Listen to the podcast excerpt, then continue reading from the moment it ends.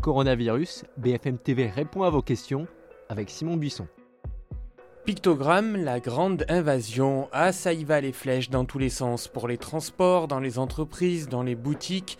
Les petits dessins pour vous inviter à vous laver les mains, à porter un masque. On a l'impression d'être dans un parcours de jeu géant. Mais bien sûr, c'est très sérieux. Déconfinement jour 2. Salut à tous. On continue de répondre à vos questions avec le mot-clé question BFM TV sur les réseaux sociaux et l'adresse mail bfmtv.fr.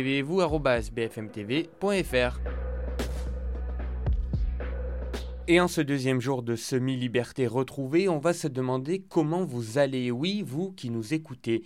Angoisse, stress, troubles du sommeil, dépression, les impacts psychologiques du confinement, du déconfinement et de l'épidémie sont nombreux. Santé publique France a publié il y a quelques jours une étude passionnante sur notre anxiété en mars et avril. Résultat, lors du premier pointage, la prévalence de l'anxiété était de 26,7%, soit un taux deux fois supérieur à celui observé en 2017. Pour le deuxième pointage, la prévalence de l'anxiété restait à 21,5%. Le risque d'anxiété est plus élevé dans certains cas, être une femme, un parent d'enfant de 16 ans ou moins, déclarer une situation financière difficile. Il y a aussi les conditions de vie liées à la situation, comme télétravailler ou connaître quelqu'un qui a été malade. Et puis il y a aussi la connaissance, la perception et le comportement que l'on a face au Covid-19. Alors quel impact psychologique sur nous tous? La réponse du professeur Michel Lejoyeux, chef du service de psychiatrie et addictologie de l'hôpital Bichat à Paris. On a deux, trois choses qu'on a, qu'on a découvertes. C'est que l'éloignement physique n'était pas synonyme d'un éloignement émotionnel on a bloqué, et, c'est très bien pendant, pendant ce temps de confinement, la circulation du virus, on s'est aperçu que nous étions capables, par d'autres manières, même en n'étant pas directement présents, de faire circuler l'émotion. Ça, c'est une vraie, c'est une vraie, c'est une vraie leçon. Mais je dirais, voyez, il, il faut peut-être pas essayer de faire de, de ce que nous avons vécu ni une épreuve dont on va sortir grandi, ni une, ni une épreuve dont on va, dont on va, dont, qui va nous laisser définitivement malades. On a l'habitude, l'esprit humain subit des traumatismes, des choses auxquelles il n'est pas préparé, et il a en lui des capacités à y résister. Et je suis sûr qu'autour de vous, vous avez de la famille ou des amis qui finalement étaient un peu tristes d'être déconfinés. Alors y a-t-il un grand blues du déconfinement? À la question est-ce qu'il y a ou pas un blues, je dirais ne rajoutons pas trop de nouvelles maladies tout le temps. Il y a une maladie qui s'appelle le Covid.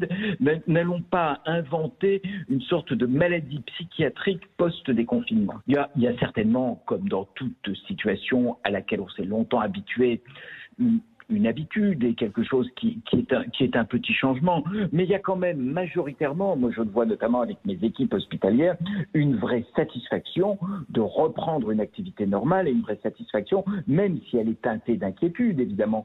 Et on sait que tout cela est teinté de menaces, je ne suis pas dans l'angélisme vis-à-vis de ça. Mais je crois que l'inquiétude, c'est un signe de santé mentale.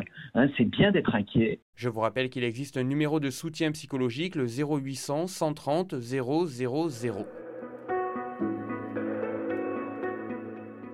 Une question de Carlos. Y a-t-il des amendes pour ceux qui ne portent pas de masque dans les lieux publics et faut-il porter un masque dans les magasins? Alors non, il n'y a pas d'amende car le port du masque dans les lieux publics n'est pas obligatoire en dehors des transports. Pour les magasins et les supermarchés, là le masque est recommandé. Ces établissements peuvent vous refuser l'entrée si vous n'en portez pas. Certains maires veulent obliger leur administré à sortir masqué comme Christian Estrosi à Nice, même si son arrêté contesté par la Ligue des droits de l'homme a été corrigé, ou encore à Sceaux où l'arrêté a été rejeté par le Conseil d'État. D'autres maires y songent, comme celui de Montpellier qui veut imposer le port du masque dans la rue lorsque tout le monde en aura un en sa possession.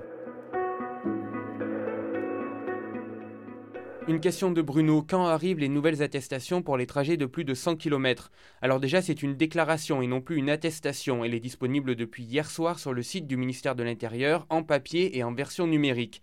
Ça a mis un peu de temps car le Conseil constitutionnel n'a validé qu'hier la loi d'urgence sanitaire dans laquelle les 100 km étaient définis. Vous avez sept motifs impérieux pour dépasser cette limite, parmi eux le travail, l'école, un rendez-vous médical ou judiciaire ou encore porter assistance à une personne vulnérable. Vous devez avoir avec vous un justificatif de domicile de moins d'un an, comme une facture de téléphone ou une quittance de loyer, ainsi qu'un document justifiant du motif du déplacement. Christophe Castaner explique que pour les motifs familiaux, il n'y a pas de liste fermée. Il assure faire confiance à notre sens civique. En cas de non-respect, l'amende, elle, est toujours de 135 euros. Audrey nous demande peut-on prendre les transports en commun pour aller voir nos proches dans une ville voisine? Ville voisine, donc j'imagine Audrey que c'est juste à côté de chez vous. La réponse est oui. Vous pouvez aller où vous voulez en transport, mais le port du masque est obligatoire pour les plus de 11 ans. Les distances de sécurité doivent être respectées. Par contre, en Ile-de-France, aux heures de pointe, entre 6h30 et 9h30, puis entre 16h et 19h, là vous n'avez le droit de prendre les transports que si vous travaillez et que vous avez une attestation de votre employeur. Les contrôles commenceront seulement demain, et chez vos proches, n'oubliez pas, vous ne devez pas être plus de 10 invités. Une question de Maurice à présent. Le stationnement va-t-il rester gratuit? Alors ça dépend où vous habitez, mon cher Maurice. À Paris, ça reste gratuit pour les résidents jusqu'au 2 juin, mais payant pour les visiteurs, entre guillemets, sauf si c'est pour des raisons professionnelles. Gratuité aussi à Marseille jusqu'au 25 mai, au Havre et à Amiens jusqu'au 2 juin.